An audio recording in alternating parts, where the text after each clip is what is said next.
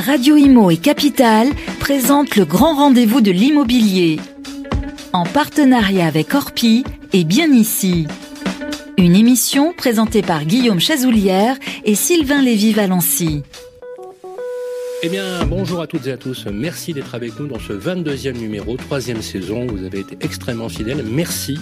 Car sans vous, nous ne serions pas là, tout simplement. Vous êtes, euh, voilà, vous êtes bienvenus dans ce grand rendez-vous avec mon complice euh, du jour, Guillaume Chazoulia. Comment ça va, Guillaume? Du jour et de tous les mois. Absolument. ça va, Sylvain. Ce mois-ci, nous sommes ravis d'accueillir euh, sur notre plateau Emmanuel Vargon, la ministre déléguée au logement. Bonjour. Bonjour. avec qui nous allons, avec vous pendant 30 minutes, près de 30 minutes, aborder un petit peu toutes les réformes qui vont concerner les acheteurs, les investisseurs, les locataires dès l'an prochain avec un zoom tout particulier sur l'élargissement de ma prime rénov. Pour ceux qui ne la connaissent pas, c'est une aide destinée aux propriétaires qui réalisent des travaux de rénovation énergétique. Absolument, merci Guillaume et bonjour Madame la Ministre, merci d'être avec nous, d'avoir accepté de participer au rendez-vous de l'immobilier. C'est le 20e numéro, donc au, au sommaire d'octobre, toutes les séquences que vous aimez, notamment les experts, ça vous concerne en trois parties, notaires, agents immobiliers, euh, avocats, qui répondront à vos questions. On n'oubliera pas non plus le focus de l'immobilier de David Benbassa ainsi que la séquence de Stéphane Moquet, droit dans l'IMO. Nous avons aussi initié une nouvelle séquence avec l'UFC Que Choisir pour vous donner les clés, les amis, sur euh, les éventuelles arnaques, les dérives que parfois on connaît dans l'immobilier, pour vous donner les clés de compréhension. On parlera notamment des labels RGE important. On va essayer de faire un peu de pédagogie et vous parler de ce site extraordinaire Internet qui vous permet vraiment de faire les bons choix, qui s'appelle faire.fr. On va en parler tout à l'heure. C'est parti pour le grand rendez-vous de l'immobilier d'octobre. 22e numéro, ça commence tout de suite après ça. Le grand rendez-vous de l'immobilier, le grand témoin. Eh bien, notre grand témoin, c'est Emmanuel Vargon, ministre délégué au logement dans le gouvernement de Jean Castex. Euh, merci en tout cas d'être avec nous. Vous êtes en place depuis juillet oui, c'est ça, trois mois à peu près. Voilà, on est très heureux de vous recevoir sur Radio Imo, enfin, avec nos partenaires de capital, pour directement parler logement. Voilà, parler logement et bien sûr transition euh, écologique, de la rénovation énergétique, c'est le sujet du jour, clairement. Le Baptiste a un vrai, vrai sujet. En tout cas, on a, avec Guillaume, tenté d'essayer de circonscrire le sujet pour avoir et apporter des réponses à nos auditeurs, n'est-ce pas Guillaume? Oui, bonjour Madame la Ministre. Alors, je vais commencer par une première question. Vous êtes engagé, enfin le gouvernement s'est engagé à renforcer euh, le dispositif Pinel, et le prêt à taux zéro, le prêt euh, à taux zéro dans le neuf notamment. Euh, suite aux concertations avec les professionnels, ça sera des amendements qui seront déposés dans le cadre du PLF, me semble-t-il. Euh, alors, quelles sont les pistes de réforme que vous envisagez pour ces deux dispositifs? Pour être même plus concret, est-il envisageable que le prêt à taux zéro soit, soit rehaussé de manière à ce qu'il finance 40% du coût de l'acquisition comme il était, en France, comme c'était le cas Comme il était à l'origine. Alors, le gouvernement, on est engagé dans deux directions. Euh, changer de dimension sur la rénovation énergétique, on va en parler dans quelques minutes, et continuer à soutenir la construction neuve en France. On continue à avoir besoin de neuf, en particulier dans les zones tendues. Simplement, il faut que ce neuf soit à la fois accessible et le plus écologique possible, y compris en, en termes de consommation d'espace. Donc ça, c'est le cadre général. Sur les aides fiscales, moi j'ai bien entendu euh, les les professionnels qui disent on a besoin de visibilité et on a besoin de soutien dans une période qui est plutôt une période de trou d'air pour la construction neuve. Donc côté visibilité, j'ai confirmé que le dispositif Pinel, donc pour l'immobilier locatif, euh, et le dispositif prêt à taux zéro pour l'accession à la propriété sont maintenus tels quels jusqu'au 31 décembre 2021 donc pendant les 15 mois qui viennent. La concertation que j'ai ouverte, c'est savoir ce qu'il se passe après, donc pour les années 2022 et suivantes. Donc nous sommes avec une logique qui sera une logique très écologique sur la partie Pinel pour qu'on soit sûr de soutenir de l'investissement locatif, un, là où il y en a besoin, ce qui pose la question des zonages, et deux, de l'investissement de qualité. Sur la partie prêt à taux zéro, pour moi, c'est plutôt un instrument social, puisque c'est de l'accession sociale à la propriété. Donc il faut permettre à tous ceux qui le souhaitent et qui le peuvent de pouvoir investir et devenir propriétaires de leur propre logement, ce qui pose effectivement la question des taux, des zones, etc. Je ne veux pas aller plus loin aujourd'hui. Le calendrier, c'est une concertation en cours. Les premières réunions ont eu lieu, elles ne sont pas terminées. Les professionnels, mais aussi les représentants des usagers des Français se sont exprimés. Et on va aboutir à un ou plusieurs amendements parlementaires dans le projet de loi de finances deuxième quinzaine d'octobre en gros. Donc c'est pas complètement fini. donc je peux pas vous dire encore euh, exactement quelle est la direction donnée. Mais la direction, c'est maintenir et améliorer ces deux dispositifs. Alors justement, euh, je voudrais qu'on continue sur, sur cette lancée. Euh, bien évidemment, on a bien compris qu'effectivement vous concertiez pour qu'en 2022 euh, on puisse avoir bah, une issue après 2021. Euh, je pense que c'est un signal qui a été plutôt bien perçu par les professionnels. Clairement, se sont posés beaucoup de questions. Le, vous avez parlé du PTZ. Le PTZ est un instrument qui resolvabilise aussi les personnes lorsqu'ils ont ils accèdent à la propriété. C'est surtout des primo-accédants dont il mhm. s'agit. Or, depuis le début de l'année, on observe une réduction de 5% du volume total des primo-accédants et on a l'impression qu'avec la restriction d'accès au crédit, on se pose la question, donc je, sais que vous pouvez pas euh, plus développer que ça, mais on peut se poser la question pour, pourquoi ne pas rétablir finalement dans sa forme originelle le PTZ et pourquoi faut-il attendre 2022 pour renforcer euh, toutes ces aides quand vous savez qu'aujourd'hui on est à moins 53% de réservation dans le neuf, qu'on a une crise foncière grave dans les territoires et que ça a un impact direct sur le logement des Français. D'abord, je crois que pour les dispositifs fiscaux, il faut les manœuvrer avec précaution. Donc je pense que c'est une décision sage de dire en octobre que les dispositifs sont maintenus en janvier. Parce que sinon, on crée euh, du stop and go en permanence. Donc je pense que la bonne date à laquelle faire évoluer, c'est dans un an, dans 15 mois. Ensuite, le prêt à taux zéro, oui, moi j'y suis attachée parce qu'encore une fois, c'est un dispositif social.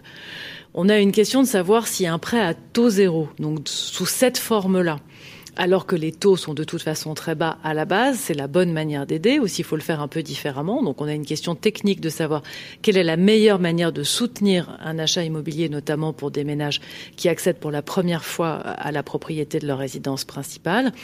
Et après, effectivement, une question d'égalité sur le territoire qui, moi, me paraît importante, sachant que je suis au ministère de l'écologie et ravie d'y être parce que je pense que le logement doit y contribuer et que la consommation d'espace naturel, c'est aussi une question qu'on se pose. Donc c'est bien, je pense, de prendre quelques semaines pour trouver le bon point d'atterrissage sur le prêt à taux zéro. Après, il est exact, et moi ça me remonte beaucoup, que les normes de prudence du Haut Conseil à la stabilité euh, financière font que pour certaines banques, les prêts se sont beaucoup restreints. Ça sera réexaminé d'ici à la fin de l'année. Je pense que c'est une discussion il faut que nous ayons avec le ministère de l'économie et des finances et les professionnels. Moi, je comprends la logique qui est dans une période de crise, ne pas laisser des ménages euh, partir dans des projets qu'ils n'assumeraient pas finalement et qui les mettraient en difficulté dans quelques années. Et donc c'est une question d'équilibre. Et enfin sur le neuf, pour en discuter beaucoup avec les professionnels, je pense que la, la question de la solvabilité des ménages n'est pas la seule question ou le seul enjeu de comment est-ce qu'on relance le neuf dans le pays. Il y a aussi la question du, du déblocage d'opérations qui sont en cours d'instruction ou de permis de construire on a été confinés deux mois. Les mairies, les communes, les intercommunalités euh, ont été de facto assez largement à l'arrêt pendant toute la période entre les deux tours des municipales, puis euh, l'élection des nouveaux exécutifs intercommunaux. C'est de la faute de personne. Euh, on a vécu une année bouleversée. Mais du coup, il y a aussi un sujet de mobilisation technique avec en plus euh, des matérialisations des procédures, accélération. Donc tout ne vient pas d'une éventuelle insuffisance de la demande, mais je pense aussi d'un système qui s'est provisoirement bloqué et qu'il faut qu'on arrive à débloquer collectivement. Ok, vous avez conscience que la lisibilité pour les professionnels comme pour les usagers, elle est importante aujourd'hui. Mais c'est la raison pour laquelle j'ai souhaité vraiment stabiliser les deux grandes aides fiscales qui tirent le marché locatif d'un côté et le marché de l'accession à la propriété de l'autre, qui sont des aides qui sont globalement plutôt acceptées par les professionnels, et dire que l'amélioration de ces aides et le questionnement autour de ces aides, c'est pour dans 15 mois, parce que voilà, les dossiers pour dans 15 mois vont commencer à arriver. Les projets immobiliers, ça prend longtemps à monter, et donc c'est important de le faire à un moment où chacun a le temps aussi de faire évoluer ses pratiques en fonction de l'évolution des règles. Merci, Madame la Ministre. On va avancer sur d'autres sujets parce qu'il y a beaucoup de sujets à évoquer. Alors il y a une réforme, celle-là, c'est pas 2022, c'est 2021. Ça devait même être 2020. Elle a été repoussée, elle rentre en vigueur en 2021. Les APL. Euh, à partir de l'an prochain, on calculera les APL selon euh, l'année en cours, c'est ça, contemporanéisation des APL. Alors APL en temps réel, c'est plus facile à prononcer. C'est très bien ça. alors qu'avant, le calcul était, jusqu'à présent, le calcul était sur l'année N-2. Grosso modo, il y a des allocataires qui vont, euh, ceux qui ont vu leur revenu augmenter vont perdre des APL, et à l'inverse, ceux qui ont vu leur revenu baisser vont voir leurs APL augmenter. Est-ce qu'on a aujourd'hui une première étude d'impact là-dessus? Est-ce qu'on sait combien d'allocataires vont voir leurs APL baisser et les autres augmenter C'est une réforme qui a été conçue il y a deux ans et qui était une réforme qui était à un moment où euh, les revenus étaient plutôt en augmentation. En réalité, maintenant, on sait qu'on va avoir beaucoup de Français, beaucoup de ménages dont les revenus seront en baisse en 2020. Évidemment, malheureusement, euh, ceux qui euh, ont perdu leur emploi, mais aussi ceux pour lesquels le chômage partiel à 84% n'est pas compensé à 100% pour leur employeur, ceux dont les heures supplémentaires ont baissé ou ont disparu, des petits boulots qui ont disparu, etc., etc. Donc cette réforme, en fait, va être une réforme d'amortisseur social, en réalité. Elle va être ce qu'on appelle contracyclique, c'est-à-dire qu'elle va plutôt soutenir euh, les ménages avec les APL dans une période où le reste des revenus baisse. Du coup, je vous avoue qu'aujourd'hui, on a du mal à avoir une estimation précise du nombre de ménages gagnants et du nombre de ménages perdants et euh, du bilan économique de cette réforme. Ça sera 700 millions à peu près, je crois. Pour l'instant, il y a un chiffre en projet de loi de finances qui est autour de 700 millions, c'est-à-dire à peu près la moitié de l'économie qui était prévue initialement. Mais je voudrais vraiment qu'on prenne ce chiffre avec beaucoup de prudence parce que je ne suis pas sûre que ce sera le montant constaté. Moi, j'ai vraiment l'intime conviction qu'on va avoir beaucoup de ménages qui en fait bénéficient de cette réforme. Et donc je ne sais pas dire aujourd'hui, compte tenu des prévisions de masse salariale, des prévisions d'emploi, etc. et d'activité, si on parle de 700 millions d'économies ou d'autre chose, ou de presque pas d'économie, euh, voire pas d'économie du tout. Donc il faut mettre un chiffre en loi de finances. En loi de finances cette année, le budget global des APL augmente. Donc on sait que la dépense APL va augmenter de toute façon. Ce chiffre est une indication, mais, mais guère plus à ce stade. En tout cas, pour vous, c'est une réforme juste. Et est-ce qu'il y a un dispositif prévu pour amortir le choc pour les étudiants notamment? Alors d'abord, pour moi, c'est une réforme juste. Je pense que c'est important de le dire. On ne change pas le mode de calcul des APL, donc on ne change pas les droits. C'est très important de le, de le repréciser.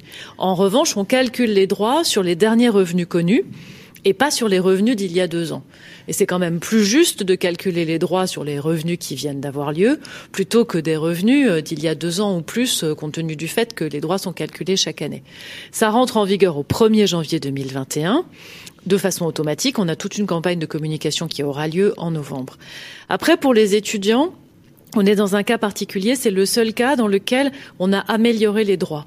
Parce qu'on s'est rendu compte qu'un étudiant euh, qui travaille, euh, avait un système dans lequel il y avait une espèce de plancher, donc on, euh, avec très peu d'activité, euh, il y avait une espèce de forfait pour calculer les ressources. Et quand l'activité augmentait, ben, on prenait en compte l'augmentation d'activité, donc en réalité on baissait les APL. Donc on a supprimé cette évolution et maintenant c'est un forfait, ce qui veut dire qu'un étudiant qui travaille ne verra pas son APL baisser parce qu'il ou elle travaille. Je pense que c'est important, surtout pour des jeunes qui ont voilà très peu de ressources. C'est le seul cas dans lequel on a modifié les règles de calcul et c'est au profit des étudiants pour être sûr que les, les étudiants euh, n'auront pas d'effet négatif dans cette réforme. Pour tout le monde, sinon c'est toujours la même règle de calcul. Oui, du coup c'est oui, du coup c'est beaucoup plus juste. Exactement, c'est une réforme de justice. Voilà, de prendre en compte la réalité. Alors on avance euh, justement, on a voilà les euh, beaucoup de publications ont été faites. On, on pense que l'État va ponctionner un milliard à Action Logement. On l'a annoncé, donc là, je n'en ai plus tout à fait à on pense. Voilà, on pense. Euh, pour, l'instant, rien n'est acté. C'est dans le projet de loi de finances également. Alors, euh, donc c'est donc l'ancien euh, Action Logement 1% patronal, le rapport entre l'emploi et le logement toujours. concrètement, quelles sont les conséquences sur les prêts au logement qui sont versés par l'organisme? Est-ce que ça va clairement amputer les missions que se fixe Action Logement Parce qu'apparemment, ils n'ont pas l'air tout à fait d'accord. Alors, je voudrais rassurer là-dessus. Action Logement est un organisme paritaire qui, à mon avis, a toute sa place dans le paysage, qui soutient le logement des salariés. Et je pense que c'est important que cette politique publique reste forte. Parce que soutenir le logement des salariés, c'est soutenir la mobilité salariale aussi.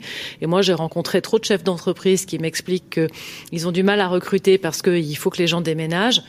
Pour ne pas me dire que le logement des salariés, y compris la mobilité, c'est un sujet important. Après, Action Logement a accumulé de la trésorerie pour diverses raisons.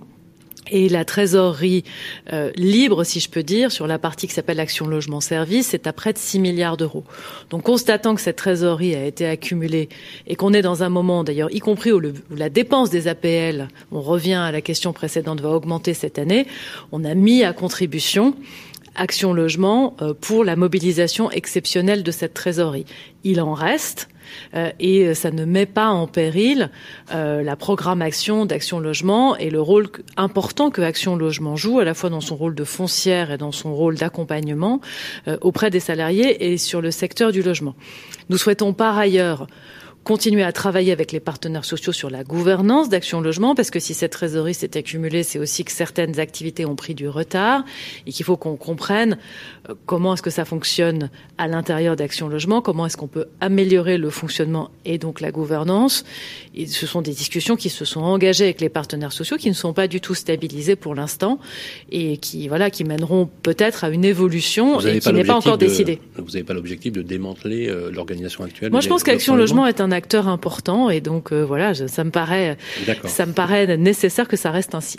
Merci. Très, très vite pour terminer, une dernière question d'actualité. Euh, c'est un fait divers intervenu fin août qui a fait beaucoup de bruit, de retraités qui sont rentrés chez eux, qui se sont retrouvés à la porte parce que leur, leur, maison était occupée. Alors vous avez soutenu du coup un amendement pour protéger les propriétaires contre les squats. Concrètement, en quelques mots, même si c'est compliqué, en quoi la nouvelle réglementation qui est encore en débat à l'Assemblée.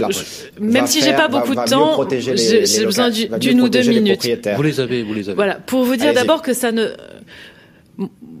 ça, ça, ne touche l'amendement que nous avons proposé avec la majorité présidentielle et qui a été voté dans une loi récente, la loi ASAP. Cet amendement touche la situation particulière des propriétaires qui sont confrontés à un squatter. Et dans la discussion parlementaire, il y a eu beaucoup de débats pour savoir s'il fallait modifier les procédures, y compris dans le cas des relations entre propriétaires et locataires, et je ne l'ai pas souhaité. Parce que là, on est vraiment dans un cas particulier du squat. Ceci étant dit, aujourd'hui, il existe une procédure exceptionnelle administrative dans laquelle vous saisissez le préfet pour que le préfet demande le recours à la force publique, donc en français à la gendarmerie ou à la police d'intervenir, mais ça n'était possible que pour la résidence principale. Et le cas que nous avons vu à Théoul-sur-Mer, et il y en a eu deux ou trois autres, et du coup ça en a fait émerger quelques-uns, sont des cas particuliers qui ne sont pas des résidences principales. À Théoul parce que c'était une résidence secondaire, dans la Nièvre parce que c'était une dame qui était à l'EHPAD pendant un certain temps, donc sa résidence, sa maison n'était plus vraiment sa résidence principale. Donc on est rentré dans des débats juridiques pour savoir si la procédure rapide s'accepte à toutes les, s'applique pardon à toutes les violations de domicile ou pas. Donc on a simplifié en disant quand on est dans du squat et de la violation de domicile chez un particulier, alors la procédure administrative s'applique et on l'a rendue plus rapide puisque nous avons tenu à ce que le préfet n'ait que 48 heures pour prendre une décision de recours à la force publique et ensuite que la mobilisation de la force publique puisse avoir lieu 48 heures ou même 24 heures, après la décision. Donc c'est administratif, c'est rapide. D'accord. La violation de domicile concerne aujourd'hui la résidence principale comme la résidence secondaire. Exactement. Jusqu'à présent, ça concernait. Jusqu'à présent, il y avait une ambiguïté et donc ça ne s'appliquait pas. Voilà. Voilà, je gage d'ailleurs qu'on renouvellera ce type d'intervention assez régulièrement parce qu'effectivement, les cas arrivent bien évidemment. Euh, Madame la ministre, vous restez avec nous. Euh, pour la deuxième partie de notre entretien, dans un instant, on se verra aussi avec un reportage et des micro-trottoirs. On vous demandera d'ailleurs de réagir à ce sujet. On enchaîne tout de suite. Le grand rendez-vous de l'immobilier revient dans un instant. Vous et moi, on se connaît bien. On se voit tous les jours. Vous pouvez trouver que j'ai du charme, que je suis un peu démodé ou trop isolé. Je suis capable de faire rêver comme d'empêcher de dormir. Mais même quand je ne suis pas là, on parle de moi. Et s'il arrive que l'on me quitte, c'est toujours bon de me retrouver. de m'avoir, tout simplement. Je suis l'ancien, l'actuel, le prochain. Je suis le bien, celui que vous voulez acheter, vendre, louer ou faire gérer. Orpi, des femmes et des hommes pour votre bien. Harold se sent bien ici. Il y a une bonne boulangerie. C'est bien ici. Il est à 5 minutes de l'école, 20 minutes de son travail. C'est bien ici. Et il adore nager. C'est bien ici. C'est sur bienici.com qu'Harold a eu son coup de cœur. Eh, c'est bien ici. Pour une recherche immobilière innovante, par vite quartier et temps de trajet. Bienici.com, la meilleure façon de trouver son futur logement.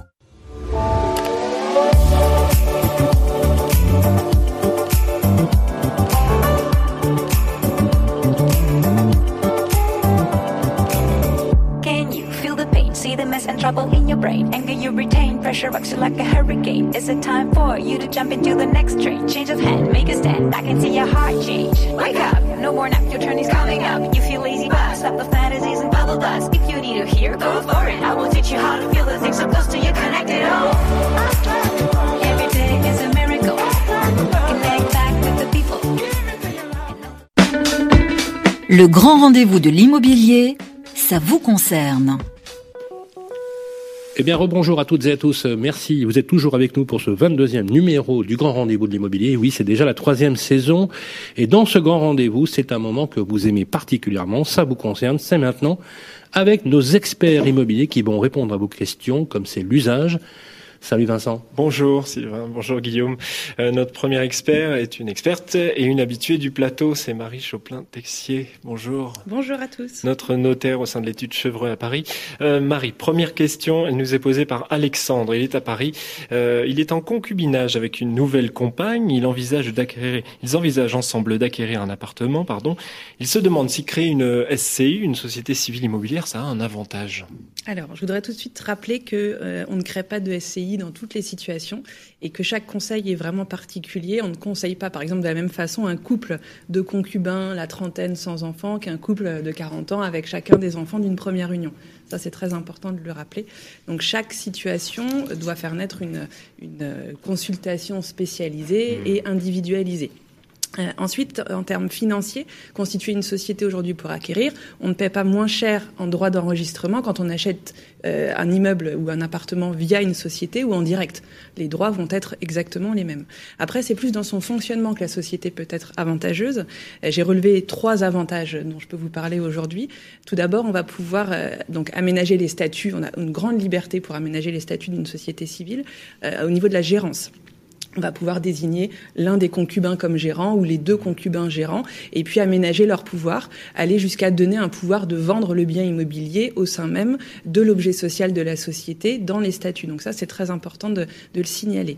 Le deuxième avantage, c'est qu'on va éviter euh, certains euh, défauts de l'indivision. Vous savez que dans une indivision, tout indivisaire peut demander à tout moment à sortir de cette mmh. indivision et qu'en cas de désaccord entre les concubins, on va jusque, jusque devant le juge et c'est du coup un, un partage judiciaire et on peut même provoquer la vente par anticipation. Alors, le tribunal pourra aller jusqu'à provoquer la vente, voilà, s'il n'y a pas d'accord qui, qui est trouvé via des statuts de société, on va pouvoir aménager euh, donc ces, ces, éventuels problèmes et on va surtout pouvoir éviter cette action en partage de, de l'un des indivisaires. Euh, l'un des associés peut aller en justice demander la dissolution judiciaire de la société, mais c'est beaucoup plus restreint puisqu'il faut ce qu'on appelle un juste motif pour pouvoir le faire. Euh, et une simple mésentente entre les associés ne va pas aller jusqu'à provoquer cette dissolution judiciaire de la société.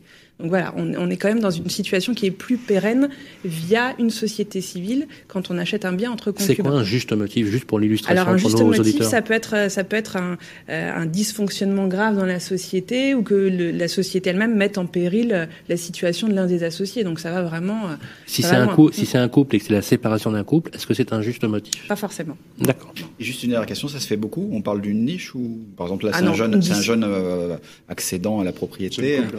De créer une société Ouais. Ah, on, on crée des sociétés dans non, ce mais cas. des, des jeunes couples comme ça qui font ça, oui, ça se oui. fait beaucoup ah, de oui, plus en oui, plus. oui, oui, oui, oui, oui, oui. Hmm. Oui, oui. Et ça peut vraiment être une bonne chose d'aller euh, Oui, faire c'est une pratique de plus en plus développée, oui, oui, bien Oui, sûr. oui. Alors par contre, voilà, une société, oui, mais là encore, bien encadrée, avec des statuts bien rédigés. On trouve des statuts aujourd'hui un petit peu partout euh, et qui ne sont pas forcément bien rédigés. On peut faire beaucoup de choses avec des statuts de société, mais il faut que ce soit vraiment bien écrit et bien fait. Alors juste en complément, une petite information. Est-ce que c'est bien de détenir la résidence principale en SCI alors, on peut la détenir. Alors, c'est encore mieux de l'encadrer dans les statuts en prévoyant effectivement que les concubins, durant le concubinage, vont pouvoir y loger leur résidence principale. Euh, mais oui, c'est tout à fait possible. Hmm. Voilà pour la réponse pour Alexandre. Une autre question maintenant, Marie. Laurence, elle nous écrit du Mans. Elle a hérité d'une maison. Elle s'inquiète de devoir la vider et la vendre dans l'urgence pour régler les droits de succession. Euh, qu'est-ce qui se passe si la maison n'est pas vendue dans le délai de six mois? Et qu'est-ce que c'est que ce délai de six mois Alors, c'est souvent une grosse angoisse, voilà, des héritiers, parce que c'est vrai qu'il y a le décès qu'il faut déjà, voilà, encaisser, si je puis dire. Et puis ensuite, il faut s'occuper de vider une maison et puis de la vendre.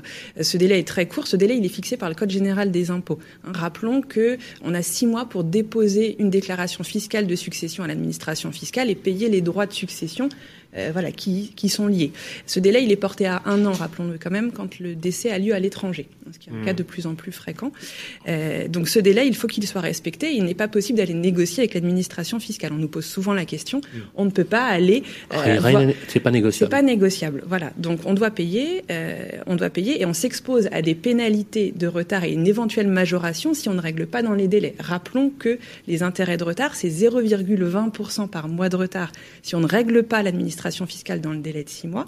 Et on peut ensuite avoir des majorations, c'est-à-dire au bout du 13e mois après le décès, on peut avoir 10% de droits euh, majorés hein, si on ne dépose pas la déclaration. Et ça peut aller encore plus loin, c'est-à-dire que si l'administration, si la vente de la maison tarde et que l'administration va jusqu'à mettre en demeure l'héritier de, de, déposer sa déclaration de succession et de payer les droits, on peut aller jusqu'à une majoration de 40% si on n'y répond pas dans les 90 jours. Mmh.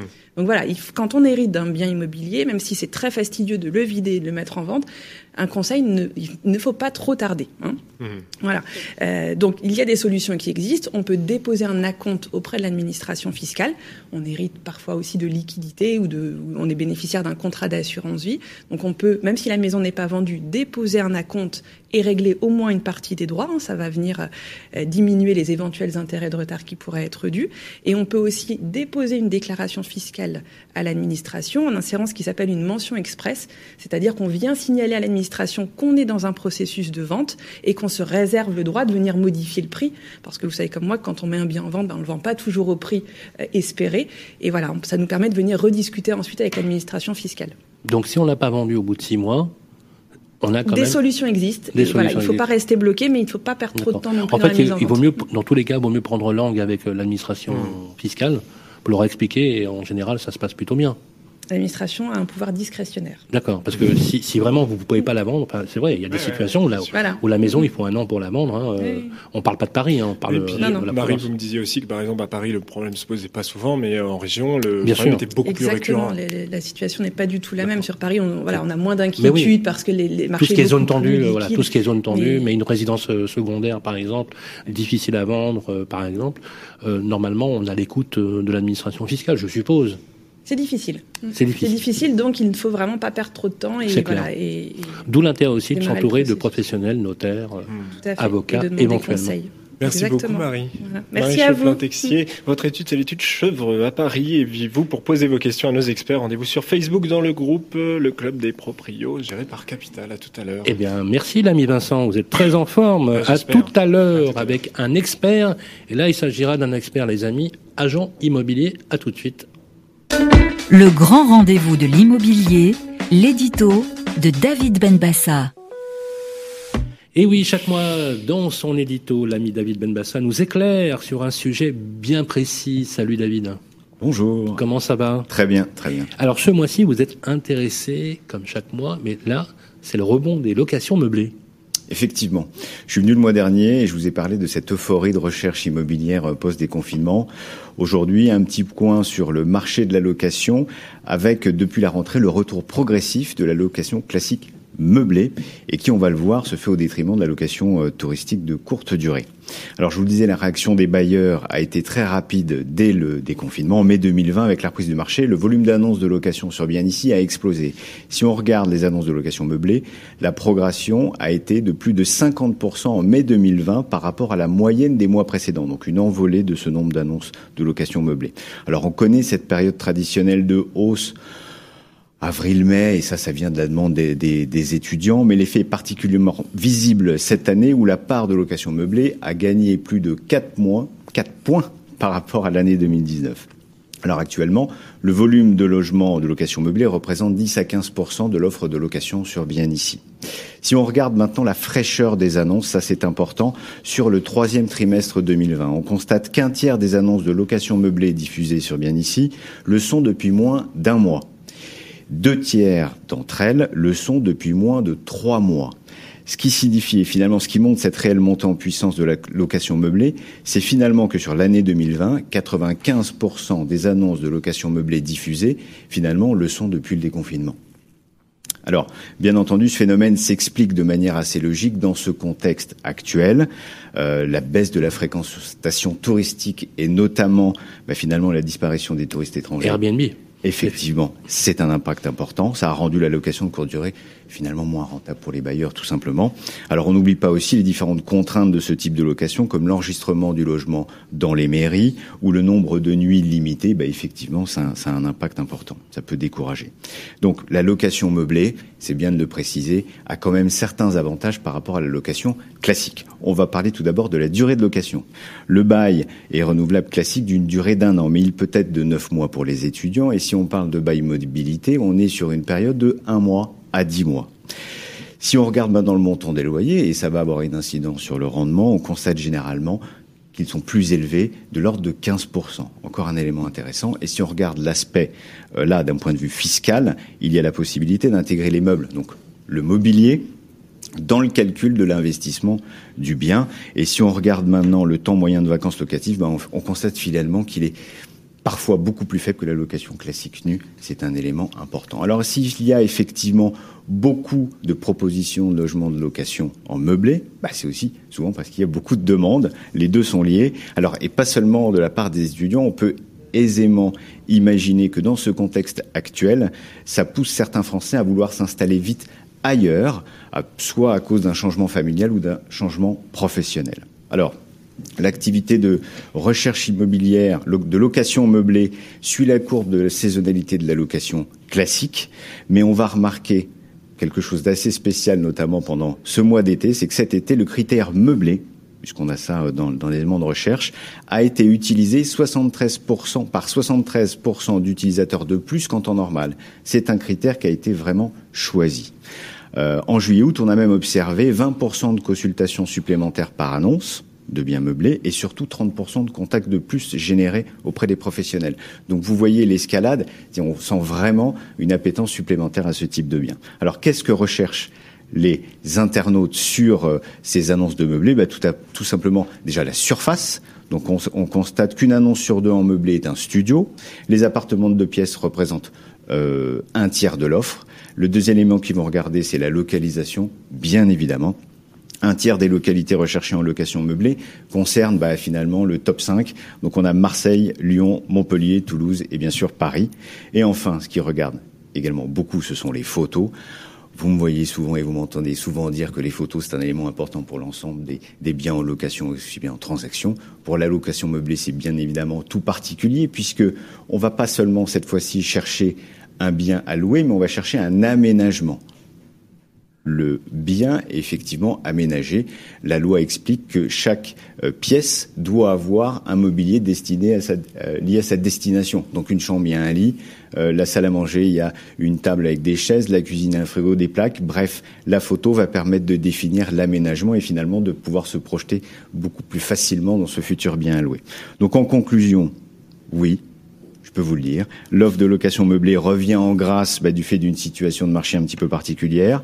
Elle représente 15% de l'offre de location, en tout cas sur bien ici, et elle offre, on l'a vu, beaucoup d'avantages pour le bailleur et pour le locataire, surtout lorsqu'il souhaite une installation rapide ou même temporaire. Merci David. On va vous retrouver tout à l'heure pour votre focus mensuel. Merci à vous. Le grand rendez-vous de l'immobilier, Focus, marché de l'IMO, par David Benbassa.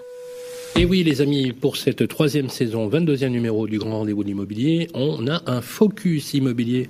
Et c'est vous qui le faites, euh, David. Vous posez chaque mois à un professionnel une question qui éclaire nos, nos amis. Absolument. Et ce mois-ci, donc on a parlé de location, location meublée. Moi, je souhaitais aujourd'hui qu'on qu'on mette en lumière un expert du secteur. Donc c'est quelqu'un qui appartient au groupe Citia Immobilier, plus besoin de le présenter. Par contre, moi, la personne que je souhaitais vous présenter, c'est Kevin De Castro, qui est l'animateur métier location pour Citia Immobilier. Il gère pour la France aujourd'hui plus de 400 négociateurs location. Donc je pense qu'il sait de quoi il parle. Donc ça me paraissait intéressant de lui poser une question. Bonjour Kevin. Bonjour David. Alors Kevin, ma première question elle va être toute simple, c'est finalement comment se porte le marché de la location en cette rentrée 2020 alors le marché se porte très très très bien. C'est vrai qu'on a vécu une année un peu particulière et depuis euh, le, retour après le confinement, en trois quatre mois d'activité, eh ben on a complètement rattrapé notre retard. Hein. Chez nous, en fait, les négociateurs étaient complètement à l'arrêt pendant ce, confinement. Et dès le retour, on a senti un vrai boom euh, de l'activité et depuis, ça s'arrête pas, clairement. Ouais, l'activité continue même en cette rentrée de septembre et là, début octobre, ça continue. Alors, on, fait des, de, très beaux mois encore une fois. Alors, c'est un peu plus compliqué sur cette rentrée. Pourquoi? Parce que, bah, en fait, on est un peu victime de notre succès, quoi. On a quasiment plus de stock à louer. Et là, ça, c'est compliqué. Et est-ce que c'est euh, partout dans toutes les villes où les certaines arrivent à tirer leur épingle du jeu? Alors, c'est clairement un sujet national. Maintenant, si on met à part les grandes métropoles, euh, Paris, etc., comme on les connaît, il y a des villes qui ont, qui ont vraiment euh, une saison particulière. Euh, Angers, par exemple. Angers, c'était vraiment une, une, saison incroyable. On avait 300, 400 appels par jour. Ça a complètement fait saturer notre, euh, notre réseau téléphonique de l'agence. Et on payait des collaborateurs pour dire, voilà, on n'a plus rien à louer. Mais on était obligé de le faire pour nos clients. Parce que sinon, ils ne comprendraient pas. Donc, c'est très très très particulier. Bien sûr. Bah, ça, il en va aussi de votre réputation auprès des clients de répondre à l'ensemble des demandeurs. Dernier point, une dernière question. Est-ce que tout ça, finalement, ça fait augmenter les loyers? Clairement, oui. On est, bah, on est sur le sujet de l'offre et la demande. Hein. De toute façon, faut pas se, voilà, faut pas se le cacher. Donc oui, ça fait augmenter les loyers. Alors, il faut savoir que dans les zones tendues, avec des loyers qui sont plafonnés, forcément, c'est plus compliqué. Donc là, les loyers, euh, voilà, ça, ces villes-là, tirent leur épingle du, de leur épingle du jeu. Maintenant, euh, sur tout le reste du territoire, clairement, on a des augmentations de prix. Même sur des villes où, à l'époque, le secteur de, locatif était un peu plus compliqué, euh, comme par exemple Saint-Étienne. Saint-Étienne, euh, aujourd'hui, on, on, commence à avoir une pénurie de petites surfaces et des loyers qui ont augmenté de 5, 6, voire 7% même à Saint-Étienne, quoi. Ok, merci beaucoup Kevin pour cet éclairage très intéressant. merci à vous. Merci beaucoup, euh, Kevin de Castro. Je rappelle que vous êtes euh, gestionnaire de biens chez Citia. Vous occupez d'une grande équipe. Animateur, Animateur métier location. Euh, location. sur l'ensemble du territoire. Voilà, vous, gérez, je crois, 400 gestionnaires euh, sur l'ensemble du réseau. Merci, David. On vous retrouve le mois prochain. Et comme tous les mois, bien évidemment, on, retrouvera votre édito, votre focus. Merci, David Benbassa. Restez connectés. On se retrouve tout de suite après ça. Le grand rendez-vous de l'immobilier, ça vous concerne. Bonjour à toutes et à tous. Merci d'être avec nous pour toujours la euh, séquence que vous aimez particulièrement. Ça vous concerne, deuxième partie, avec toujours l'ami Vincent. Un expert nous a rejoint. Ouais, un nouvel expert, Sylvain. Il s'agit de euh, Michael Benchaba. Bonjour. Bonjour Vincent. Bienvenue dans le grand rendez-vous de l'immobilier. Vous êtes fondateur du réseau meilleurbien.com et c'est une première pour vous. Première question de Michel de Vannes en Bretagne. Elle vend son appartement seule, sans agence. Elle a reçu plusieurs offres d'acheteurs, dont une au-dessus du prix de vente affiché. Michel se demande si elle est en droit de vendre au plus offrant aujourd'hui. Alors écoutez, euh, Michel pourra vendre au, plus offrant dans la mesure où elle n'a pas déjà accepté une offre. Mais effectivement, étant donné qu'elle ne passe pas par une agence, euh, qu'il n'y a pas de mandat, elle, elle n'est pas soumise à cette obligation d'accepter une offre au prix affiché. En revanche, je tiens vraiment à le préciser, si elle a déjà accepté une offre de, de, de hmm. façon manuscrite, elle ne pourra pas euh, faire monter les enchères. Exactement. Sinon quoi? Bah sinon, elle peut avoir euh, des, des ennuis, euh, voilà, et, et, et, en fait, l'acheteur peut la, la, la, forcer à vendre au prix auquel elle s'était engagée. Exactement. À partir du moment où il y a l'engagement sur un prix, que, ce soit par même par texto, Par exemple, par SMS, j'accepte l'offre Oui, c'est un, un commencement de preuve. Toute forme manuscrite Absolument. pourrait obliger la personne qui finalement serait lésée dans l'affaire à interjeter euh, pour pouvoir euh, obtenir satisfaction. Absolument, absolument. Il peut demander à... Euh, ça arrive? Ça, ça, arrive, ça arrive parfois où, le, où les particuliers dans certaines régions peuvent être amenés à avoir des surenchères sur leurs biens et évidemment, euh, le côté un peu pécunier peut les, peut les inciter à accepter, mmh. mais malheureusement, si on s'est engagé euh, et qu'on a accepté une offre de façon Donc écrite... Pour bien, pour bien récapituler pour nos auditeurs, si vous avez accepté une offre par écrit, vous pouvez plus revenir en arrière. Exactement. Mmh. Par contre, si c'est dans le domaine du verbal, etc., là, à ce moment-là, c'est liberté. Absolument. D'accord. C'est exactement ça, Sylvain. On continue avec une question de Florian du groupe Facebook Le Club des Proprios. Un des locataires de Florian lui signale des rongeurs dans le logement. D'après le locataire, c'est à Florian de s'en débarrasser. Des rongeurs, des, souris, des rats euh, Écoutez, c'est pas précisé là. euh, D'après le locataire, donc c'est à Florian de s'en débarrasser. Est-ce bien la responsabilité du propriétaire du bailleur? Alors, la, la, loi nous dit la chose suivante, c'est que le propriétaire est tenu de louer euh, un logement décent mmh. dans lequel euh, les conditions d'hygiène ne laissent pas apparaître euh, des risques euh, pouvant euh, pouvant porter atteinte à la sécurité physique ou à la santé. et donc là, évidemment, ça sera à Florian de régler ce problème de rongeur. Mmh. Euh, pareil, pour tout ce qui est termite, xylophage, il est tenu en fait de, de louer un logement décent sans ces différents, euh, sans ces différents inconvénients euh, mmh. notables quand même. Mmh.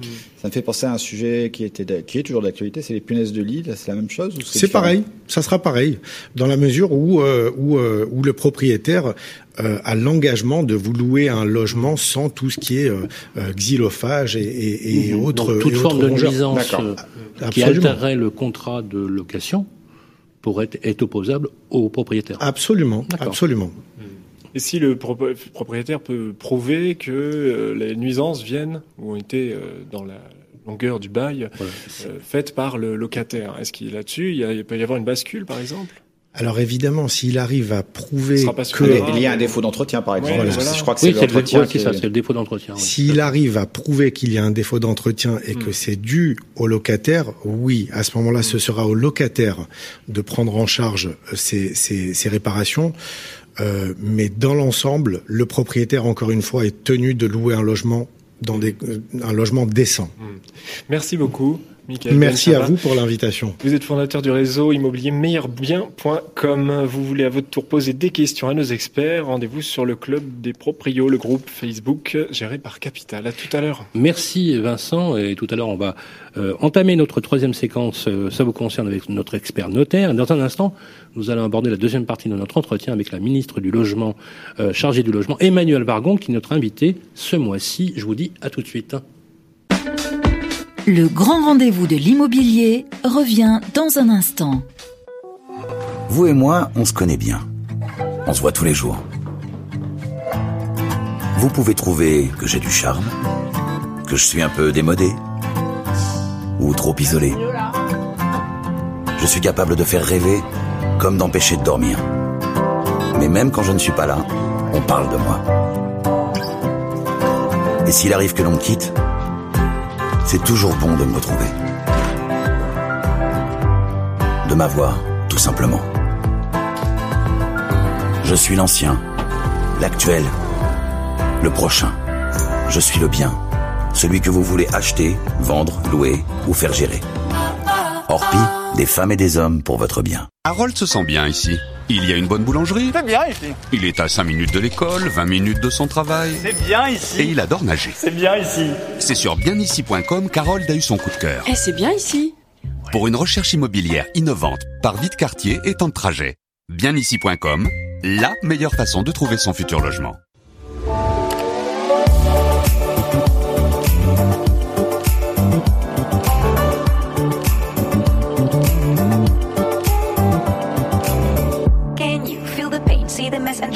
brain. Anger you retain, pressure rocks you like a hurricane. Is it time for you to jump into the next train? Change of hand, make a stand, I can see your heart change. Wake up, no more nap, your turn is coming up. You feel lazy, but stop the fantasies and bubble dust. If you need to hear, go for it. I will teach you how to feel the things I'm close to you, connected all. Every day is a miracle. Connect back with the people. Le grand rendez-vous de l'immobilier, le grand témoin. Vous êtes toujours avec nous dans le grand rendez-vous de l'immobilier, 22e numéro, avec Emmanuel Vargon, ministre chargé du logement, et vous êtes notre invité. Merci d'être avec nous. Nous allons désormais parler, Guillaume, rénovation énergétique, n'est-ce pas? Oui, Sylvain, nous allons euh, dans quelques minutes interroger Emmanuel, Vargon, excusez-moi, euh, sur les nouvelles aides, notamment l'élargissement de ma prime Rénov. Mais avant ça, je vous propose un tout petit retour sur cette prime lancée en début d'année. On a été voir l'Agence nationale de l'habitat qui nous fait le point sur cette prime, l'Agence nationale de l'habitat qui est chargée de la distribuer. Depuis le début de l'année 2020, ma prime Rénov remplace le CITE, le crédit d'impôt transition écologique. Euh, ma prime rénov euh, donne de bons résultats puisque 100 000 dossiers ont été euh, déposés, 70 000 ont déjà fait l'objet d'une décision de l'Agence nationale de l'habitat. Ma prime rénov permet de réaliser plusieurs types de travaux de rénovation énergétique pour son logement, ventilation, chauffage et isolation de l'habitat. Nous avons constaté que les personnes ont soit défini déjà leur projet, soit ont besoin de définir en fait leur, leur projet de, travaux. Et donc euh, nous les invitons à se connecter euh, sur le site euh, faire.gouv.fr qui a été élaboré, construit par l'État pour cela. Ils vont y trouver un simulateur d'aide et un certain nombre de conseils et être orientés vers un conseiller faire qui pourra ainsi les accompagner dans la démarche de définition de leur projet de rénovation. Alors lorsque la, personne a, à l'issue de la consultation du site faire.gouv.fr a, défini son, projet, a été euh, accompagnée. À ce moment-là, euh, elle est invitée à se connecter euh, directement sur le site maprimerenov.gouv.fr, site sur lequel elle va pouvoir engager la démarche qui le conduira à bénéficier l'aide qu'elle sollicite. Lorsque vous vous connectez sur le site euh, Ma euh, euh, vous avez votre, votre devis, vous avez défini votre projet. et la première étape, c'est de créer un compte. Et donc, pour créer ce compte, vous renseignez un certain nombre d'informations sur votre ménage, sur vous-même, sur votre situation fiscale. Euh, et ensuite, vous déposez une demande et une demande d'aide dans laquelle vous mettez votre devis, vous mettez également euh, les autres aides que vous êtes euh, susceptibles de percevoir, notamment les certificats d'économie d'énergie. Et à ce moment-là, vous, recevez une décision de l'agence qui indique le montant de l'aide que vous allez pouvoir toucher et le reste à charge pour vous. Et, la démarche est ainsi engagée pour ensuite réaliser les travaux. Guillaume. On vient de l'entendre, ma prime rénov semble commencer effectivement à trouver euh, son public. Euh, alors, vous venez d'annoncer le renforcement encore de ce dispositif. Concrètement, donc vraiment dans les grandes lignes, qu'est-ce qui change avec ma prime rénov? On va l'appeler ma prime rénov 2 là Saison 2 Non, on va pas l'appeler ma prime rénov 2 parce qu'on va pas compliquer.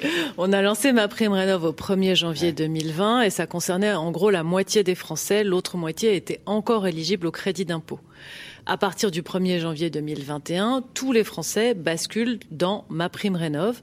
Donc c'est la seule aide publique nationale pour soutenir la rénovation. C'est simple. Il y a un barème par catégorie de revenus. Il y a quatre catégories de revenus. Donc, quand vous rentrez, vous définissez votre profil et donc ça va vous dire que vous êtes bleu ou jaune ou rose ou violet. Et ça n'est pas une question de garçon ou de fille. Euh, et ça va vous dire que du coup, si vous êtes dans le profil bleu, voilà les aides auxquelles vous aurez droit en fonction des travaux que vous faites. Et donc, c'est la même chose qu'au 1er janvier 2020 élargi à tous les Français avec beaucoup de belles nouveautés. La première, c'est qu'on ouvre aux propriétaires bailleurs. Ça n'était pas le cas auparavant, y compris pas dans le CITE. Et c'est très important parce que, évidemment, c'est là que c'est le plus difficile d'inciter à faire des travaux, puisque vous êtes propriétaire avec un locataire, c'est vous qui payez les travaux et c'est le locataire qui fait des économies sur sa facture. Et, sans contrepartie. Hein, donc, Et sans contrepartie. Mm. Donc, c'est important que ce soit ouvert. Et on ouvre aux copropriétés avec une aide à la copropriété. Parce qu'aujourd'hui, une copropriété 27 lots égale 27 dossiers de demande d'aide. Demain, une copropriété un dossier fait par le syndic et l'aide se déduit du montant des travaux et du coup euh, c'est euh, le montant moins l'aide qui est appelé auprès de chaque copropriétaire. On rentrera dans le détail de tout ça tout à l'heure, mais non mais c'est nouveau quoi. Donc c'est nouveau, mais justement ça va. Alors justement c'est nouveau et d'ailleurs euh, mon cher Guillaume, j'ai vu que vous avez fait une allusion. On est bien d'accord que l'annonce qui a été faite par Bruno Le Maire ne sera pas prise en compte la contrepartie de baisser les loyers, par exemple. En fait, je pense que ce qu'il a voulu dire, c'est que du point de vue du locataire, euh, ça serait une baisse de la charge totale, puisque loyer inchangé et baisse euh, de la partie chaudière énergétique. Voilà, je ne pouvais pas m'en empêcher. Euh, Il voulait vraiment la poser. Alors justement, euh, j'aimerais qu'on essaie d'y voir plus clair. Hein, d'y voir plus clair. Euh, Guillaume, est-ce qu'on peut donner des exemples euh, Moi? Voilà, des exemples. J'ai pas d'exemple. Moi, je non, mais, non, mais, non, mais, des exemples précis. C'est-à-dire que j'aimerais qu'on qu'on donne des cadres précis dans la procédure. Comment on fait très concrètement pour ceux qui nous écoutent pour Alors, en exemple précis, si vous prenez, je sais pas moi, une famille avec deux enfants qui habitent euh, bah, soit dans la Creuse, soit dans le Morbihan, en tout cas pas en région parisienne, si cette famille veut simplement changer sa chaudière, par exemple une chaudière au fioul pour mmh. passer vers une chaudière soit pompe à chaleur, soit granulée, comme ce sont des chaudières assez chères, euh, le coût du changement de la chaudière sera peut-être en brut autour de 15 000 euros et l'aide sera entre 10, 12, 13 000 en fonction de la chaudière choisie. Si vous êtes une famille avec des revenus plutôt modestes, l'aide va aller jusqu'à 90% de l'opération. Donc c'est hyper significatif. Si vous êtes un ménage plus aisé et que vous vous lancez dans une rénovation globale, ça fait partie des innovations, c'est-à-dire on regarde le logement, on fait un audit énergétique euh, au début, on dit bah, si on veut économiser 50% d'énergie, voilà ce qu'il faut faire, un peu d'isolation, un peu de changement de chauffage ou autre. Ensuite, vous faites les travaux. Là, pour un ménage aisé, sur une opération qui sera peut-être à 35 000 euros, parce que forcément c'est plus cher, vous faites une rénovation globale, l'aide sera peut-être autour d'entre 10, 12, 13 000, donc vous serez à peu près un tiers du devis aidé. Donc il faut juste à retenir, les ménages les plus modestes peuvent être aidés jusqu'à 90% sur une opération, les ménages les plus riches plutôt autour de 35 à 40% maximum. Et ça s'applique à tous les modes de chauffage, à tous les types de travaux. Et l'aide dépend de ce que vous faites en fait. Je rebondis juste sur les ménages aisés, vous l'avez dit. Hein. Donc 100% des Français, ils en font partie. Euh, et la grande nouveauté, c'est qu'ils sont vraiment aidés s'ils font des rénovations globales. J'entends. Si on se replonge un petit peu en arrière, euh, ces ménages aisés euh, qui sont nouvellement bénéficiaires de la prime, ils sont pas forcément tous gagnants par rapport à l'ancien système qui prévalait, c'est-à-dire le mmh. CITE, euh, qui a valu pendant des années 30%. J'ai un crédit d'impôt qui est égal à 30% du, du, de mon équipement. J'avais fait une petite simulation avec un, un un, un fournisseur d'énergie qui me disait qu'un ménage de quatre personnes, par exemple, qui gagne 70 000 euros de RFR, revenu fiscal de référence, en province, il est il est, il est, éligible, lui, euh, à la prime rénov que pour des travaux d'isolation. On est d'accord, hein, celui-là. Isolation ou rénovation globale. voilà, mais pas pour d'autres tâches. Et encore, s'il fait ses travaux d'isolation, par exemple, il aménage ses rénovations, il isole ses murs à 100 mètres carrés de façade, la prime, la prime plus le CE, ça lui donne droit aujourd'hui à 4 000 euros, allez, 4 100 euros d'aide contre 6 300 euros qu'il pouvait avoir avec les CE et le crédit d'impôt antérieur. Donc, on voit qu'il y a une baisse d'aide pour ce ménage qui est plutôt euh, aisé. Vous assumez donc ce choix euh, J'assume totalement ce choix. On est passé d'une situation dans laquelle on avait un petit peu de certificats d'économie d'énergie, mais finalement assez peu ciblés sur la rénovation. On consommait environ 500 millions d'euros de certificats d'économie d'énergie par an et l'aide principale, qui était une aide fiscale, à 30% des travaux, quels que soient les travaux faits. Environ les, les 20% des ménages les plus aisés captaient environ la moitié de l'aide fiscale, captaient, bénéficiaient. et c'est normal que chacun euh, utilise les dispositifs qui sont à sa disposition. Mais parce que c'était du fiscal, euh, le réflexe, c'était plutôt les gens qui étaient imposables, euh, qui avaient l'habitude de manipuler des dispositifs fiscaux. Donc, je ne trouve pas qu'on était à l'optimum dans cette situation-là. Aujourd'hui, on a plus de 2 milliards d'euros de certificats d'économie d'énergie. Donc ça se diffuse beaucoup plus, d'ailleurs y compris auprès des ménages aisés qui avant avaient assez peu recours aux certificats d'économie d'énergie. On a remis à peu près le même montant sur l'aide directe que ce qu'on avait sous forme de CITE, donc il y a à peu près le même montant budgétaire sur ma prime rénov que ce qu'il y avait sur le CITE. Simplement, ça bénéficiera plus en valeur et donc en volume aux ménages les moins aisés et je trouve qu'on a atteint le bon mmh. point d'équilibre. Donc oui, c'est vrai que vous trouverez des ménages aisés qui étaient aidés dans le CITE et qui ne le seront plus aujourd'hui. Mais pour les gros travaux, ceux qui sont les plus lourds et ceux sur lesquels l'aide est le plus le facteur déclencheur, l'isolation par l'extérieur et la rénovation globale, les ménages aisés sont de nouveau aidés. Et je pense que c'est un signal très important. Et encore une fois, ils sont souvent bailleurs eux aussi. Je vois. Alors ça a le mérite euh, d'être très clair et je souscris tout à fait parce que ceux qui sont le plus concernés par la précarité énergétique, c'est justement les personnes qui ont de faibles moyens. Et vous avez constaté recentré et rétabli un, équilibre que je partage complètement. D'ailleurs, Radio Imo soutient tout à fait cette, cette chose et merci d'assumer cette, cette, cette, position. On a le droit aussi de donner. Mais merci beaucoup. Et pour moi, c'est aussi une dimension de justice sociale qui est importante. Les, le, le, rétablissement d'une vraie équité, puisque effectivement, la précarité énergétique, c'est pas les ménages les plus aisés euh, qui en sont les victimes, c'est souvent les personnes qui n'ont pas les moyens de rénover. Exactement. On parle de, de copropriétés qui sont parfois euh, extrêmement précaires. Alors, malgré euh, effectivement de très bons chiffres de démarrage de la prime, les Français sont-ils bien au courant des aides qui leur sont proposées, notamment à la rénovation. Et grâce à vous, ça va s'améliorer. Comme tout. On a fait un tout petit micro-trottoir, vous allez voir. Comme, tout, comme tous les médias.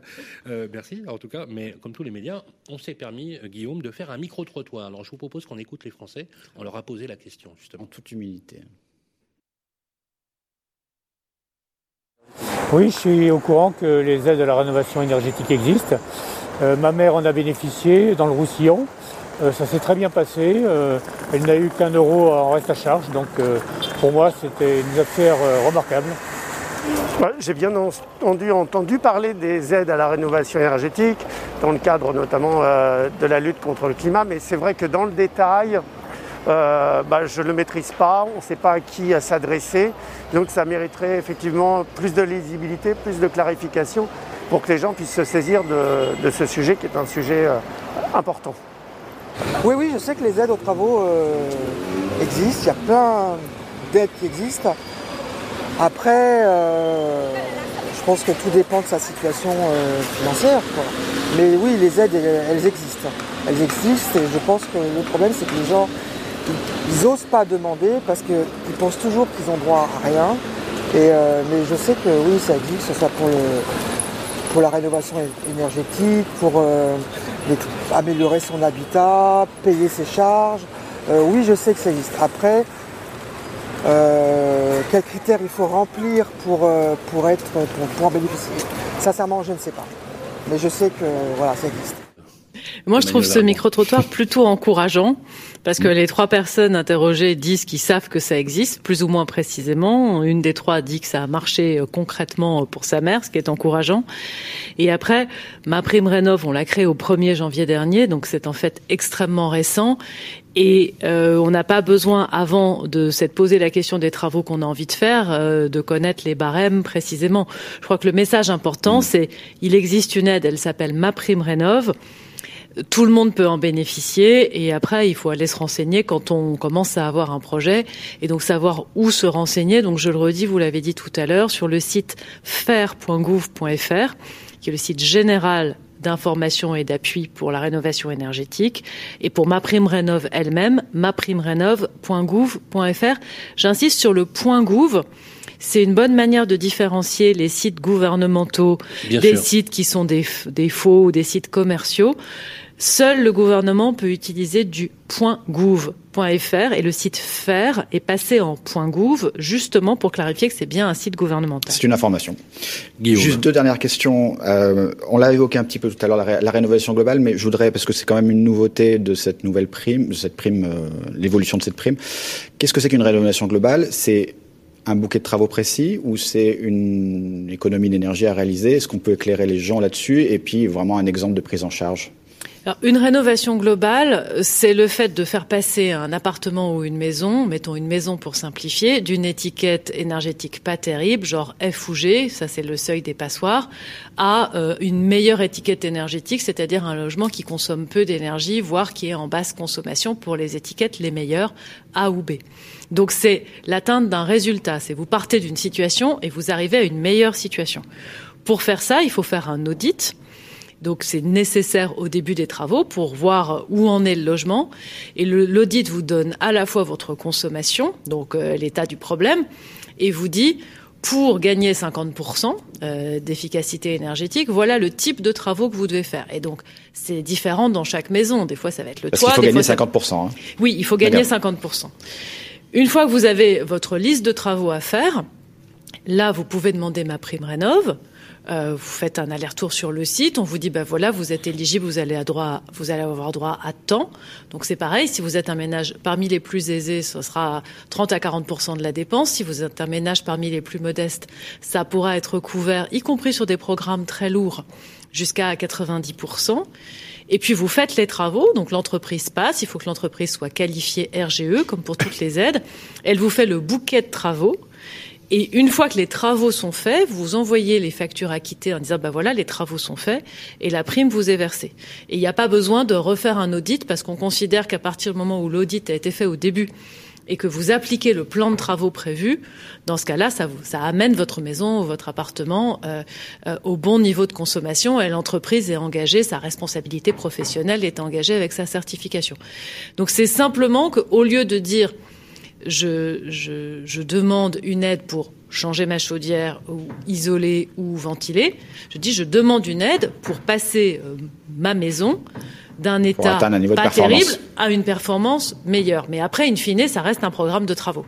Très bien. Alors justement, on va parler des copropriétés, euh, un peu un peu moins de 9 millions de copropriétés, dont euh, alors ça dépend des, euh, des instruments de, mesure, les syndicats qui communiquent, qui disent que 15-20% des copropriétés seraient en difficulté, c'est-à-dire on seront en état de précarité énergétique. L'ancien dispositif est un peu complexe pour les copropriétés. Ben, il n'était pas fait pour les copropriétés. Voilà, il était, voilà, il était pas fait pour la propriété. On, on, justement, j'aimerais que vous que vous nous disiez euh, qu'est-ce qui va s'améliorer dans la lisibilité? Je veux aussi rajouter que dans faire.gouv.fr, vous êtes, c'est aussi un site de, de, de, tiers de confiance qui permet aussi d'expliquer de, de, la, la, la, signification du RGE qualifié et certifié. Je pense que c'est extrêmement important pour nos auditeurs. Alors, sur les copropriétés, on a en France à peu près 17% des logements qui sont des passoires thermiques. Et c'est vrai pour les maisons individuelles et c'est mmh. vrai pour le logement collectif. En fait, pas... Donc c'est énorme, oui, c'est une sur six quasiment, enfin même un peu plus. Donc c'est vrai aussi des copropriétés les bailleurs sociaux, et je voudrais euh, souligner les efforts qui ont été faits, ont, beaucoup travaillé sur ces sujets pendant les 10-15 dernières années. Et du coup, il y a moins de passoires dans le parc HLM logement social que dans le parc privé, parce que les bailleurs, en tant que propriétaires, ont rénové. Il en reste, mais on est à 11% chez les bailleurs sociaux, et donc on est plus dans le parc privé. Quand vous êtes dans une copropriété, il faut que les travaux soient votés. Et une fois que les travaux sont votés, ben, jusqu'à présent, il fallait que chaque copropriétaire fasse son propre dossier d'aide. Mmh. Et donc, si vous prenez euh, deux studios à deux étages différents, mais il y en a un, c'est un propriétaire occupant avec des revenus comme ci, comme ça. L'autre, c'est un bailleur. Et donc, ça va pas être les mêmes aides, voire pas d'aide du tout, alors que c'est le même studio à deux étages de différence. Là, on change. On dit, c'est la copropriété qui est aidée. Donc, la copropriété euh, décide que c'est le moment de faire des travaux, euh, le syndic fait faire des devis, mettons que ça coûte euh, un million pour rénover la, copropriété, façade, isolation, changement de chaudière si c'est du chauffage collectif. Et ben là, sur cette copropriété, c'est la copropriété, donc le syndic au nom de la copropriété qui va faire le dossier auprès de l'ANA. Et l'ANA va dire, bah oui, tout à fait, la copropriété est éligible comme toutes les copropriétés de France. Vos travaux, c'est très bien, parfait. Euh, on va vous financer à hauteur, mettons, de 400 000 euros. Et donc, au lieu d'appeler un million auprès de chaque copropriétaire réparti dans les tantièmes euh, voilà, que tout le monde connaît quand on est en copropriété, le syndic appellera un million moins les 400 000, donc il n'appellera plus que 600 000. Donc il n'y aura pas d'avance de frais et surtout, il n'y aura pas besoin de refaire des calculs différents. Et là, pour le coup, il n'y a plus du tout de conditions de ressources chez les copropriétaires ou de profil. C'est la copropriété. Oui, c'est la copropriété. C'est l'immeuble. D'accord. Vous êtes d'accord, Emmanuel Vargon, qu'on est sur un enjeu global qui est vital pour, pour les villes. Pardon, on est sur un enjeu euh, qui, euh, d'habitude, je disais triple, mais en fait, il est quadruple. Bon, D'abord, c'est sur la planète, puisque les émissions de CO2 issues des bâtiments, c'est la deuxième cause d'émissions de CO2 en France, juste derrière les transports. Donc, si on veut atteindre notre trajectoire de lutte contre le réchauffement climatique, il faut absolument qu'on attaque euh, le bâti existant. Donc, c'est une priorité absolue si on est sérieux sur la transition écologique. Deuxièmement, c'est de la baisse de facture une fois qu'on a fait les travaux. Donc ça s'amortit Et au quotidien, après, euh, vous avez des factures qui sont beaucoup plus basses. Et ça peut même augmenter la valeur de l'actif en question. Voilà. On peut Alors dire troisièmement, ça augmente le confort, parce qu'au-delà de la baisse de facture, vous vivez pas de la même manière quand vous êtes de nouveau correctement chauffé et rafraîchi en été, et ça augmente la valeur du bien. Et enfin, et c'est la raison pour laquelle c'est aussi présent dans le plan de relance, ça soutient l'emploi. C'est de l'emploi non délocalisable, ce sont nos artisans, nos entreprises du bâtiment, et donc c'est un soutien important à une activité dont on a absolument besoin. C'est un signal extrêmement intéressant à entendre pour la profession. La rénovation du bâti, ça reste et ça demeure toujours le, le chantier du siècle, hein, si on peut dire les choses Exactement. comme ça. Merci beaucoup Emmanuel Vargon, ministre délégué au logement, d'avoir répondu positivement à toutes euh, nos questions et, invi- et l'invitation qu'on vous a faite. On espère vous revoir bien sûr sur le plateau de Radio Imo pour justement parler haut et clair et envoyer les signaux à nos auditeurs. Merci et Guillaume. On se retrouve tout de suite beaucoup. dans la prochaine Merci. séquence. Le grand rendez-vous de l'immobilier, droit dans l'IMO, avec Stéphane Moquet. Bonjour à toutes et à tous. Merci. Vous êtes toujours avec nous pour ce 22e numéro du Grand Rendez-vous de l'Immobilier, troisième saison. Et c'est votre séquence préférée, c'est Droit dans l'IMO avec Stéphane Boquet qui, une fois n'est pas coutume, est avec nous en duplex au téléphone. Bonjour Stéphane. Bonjour Sylvain, bonjour à tous. J'espère que vous allez bien Stéphane. Alors Stéphane, euh, première question. Euh, vous êtes euh, directeur général du premier réseau de transactions immobilières français, réseau immobilier français. Le fait aujourd'hui d'avoir ce vaste plan de rénovation énergétique euh, présenté par le gouvernement avec un plan de relance. Euh, première question, est-ce que c'est favorable pour les agents immobiliers et quels effets peut avoir la rénovation énergétique sur euh, les actifs des ménages, les biens, les maisons, les appartements? Alors d'abord, c'est surtout, euh, c'est surtout favorable, euh, j'allais dire, euh, d'abord et, surtout pour les propriétaires des biens, parce que euh, la rénovation énergétique, c'est un sujet que portent euh, plusieurs gouvernements. Ça reste quand même un parcours assez complexe avec des aides multiples. Et c'est vrai qu'on voyait bien qu'on avait du mal, nous agents immobiliers, à engager des, des, des acquéreurs sur des projets de rénovation. Donc moi, j'ai vu euh, évidemment le plan proposé par euh, la ministre du Logement, Emmanuel Vargon, que vous avez sur le plateau. Et, euh, et il y a d'abord une, une ouverture effectivement à, à beaucoup plus de foyers pour bénéficier des aides. Ça, je crois que c'est vraiment un point important. Et le deuxième, c'est qu'on l'ouvre euh, aux copropriétés et aux propriétaires bailleurs. Et ça rejoint la deuxième euh, question que vous me posez, c'est que je pense que dans quelques années, euh, je suis pas un devin pour dire si c'est dans 5 ou 10 ans, la valeur énergétique du bien sera un, des critères de prix. Euh, donc euh, engager aujourd'hui une rénovation énergétique pour réduire euh, évidemment la consommation d'énergie, c'est à la fois avoir un comportement euh, euh, citoyen, mais c'est aussi faire en sorte que son patrimoine ne se dévalue pas dans le temps, parce que ce sera un élément demain clivant entre deux biens. J'en suis à peu près persuadé. Donc pour vous, finalement, ces bonus sur des deux côtés, le client, lui, effectivement, par rapport à son DPE, peut espérer une augmentation de la valeur. Et en même temps, il y a un facteur environnemental qui est, intéressant euh, de ce point de vue-là. J'ai une question complémentaire. Euh, Est-ce que le fait que, effectivement, ma prime rénove permette aux propriétaires bailleurs, aux propriétaires occupants euh, de rénover le- leur, leur bien, est-ce que l'agent immobilier peut être un facteur, un prescripteur, justement, des travaux à mener Alors, euh, nous, euh, chez Orpi, on s'est engagé déjà depuis longtemps dans ce qu'on appelle un Green Deal. Nous avions signé à l'époque euh, de la ministre Duflot euh, un, un, projet d'engager notre réseau pour sensibiliser les, acquéreurs et les vendeurs sur, sur la rénovation de leurs biens. On voit qu'en transaction, c'est-à-dire sur les biens à vendre pour euh, acheter une résidence principale, c'est un sujet qui est plus complexe à aborder.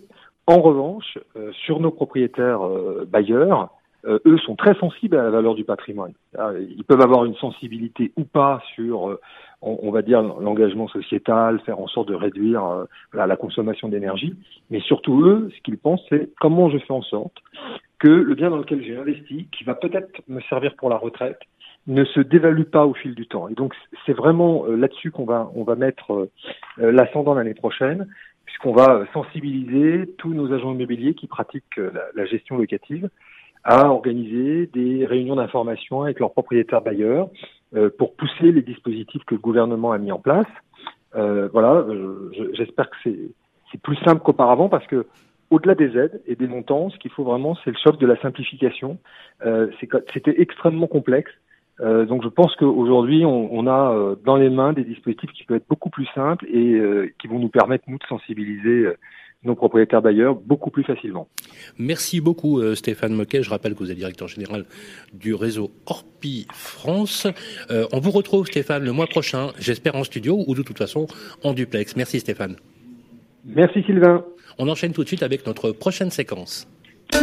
Le grand rendez-vous de l'immobilier, le conseil IMO de l'UFC Que Choisir. Bonjour à toutes et à tous. Merci d'être avec nous dans votre 22e numéro du Grand Rendez-vous de l'Immobilier, troisième saison. Et oui, merci pour votre fidélité. Voilà, pour cette saison, chaque mois, Guillaume, c'est l'UFC Que Choisir qui, grâce à ses alertes, à ses antennes locales, nous met en garde, vous met en garde contre les litiges, les dérives qui peuvent apparaître dans le secteur de l'immobilier. C'est bien sûr la séquence du conseil immo Guillaume. Oui, et ce mois-ci, Sylvain, nous accueillons Raphaël Bartholomé, chef du service juridique de l'UFC Que Choisir. Bonjour Raphaël. Bonjour. Euh, vous nous mettez en garde ce mois-ci contre les artisans qui usurpent le fameux label RGE, alors reconnu garant de l'environnement. C'est un label obligatoire pour entreprendre les travaux de rénovation énergétique chez les particuliers. Absolument, absolument, parce qu'un projet de rénovation énergétique bien réalisé doit permettre de faire des économies et de réduire l'impact environnemental de, de, son logement. Du coup, il est souvent demandé par quel bout prendre une rénovation et notamment choisir l'entreprise pour la réaliser.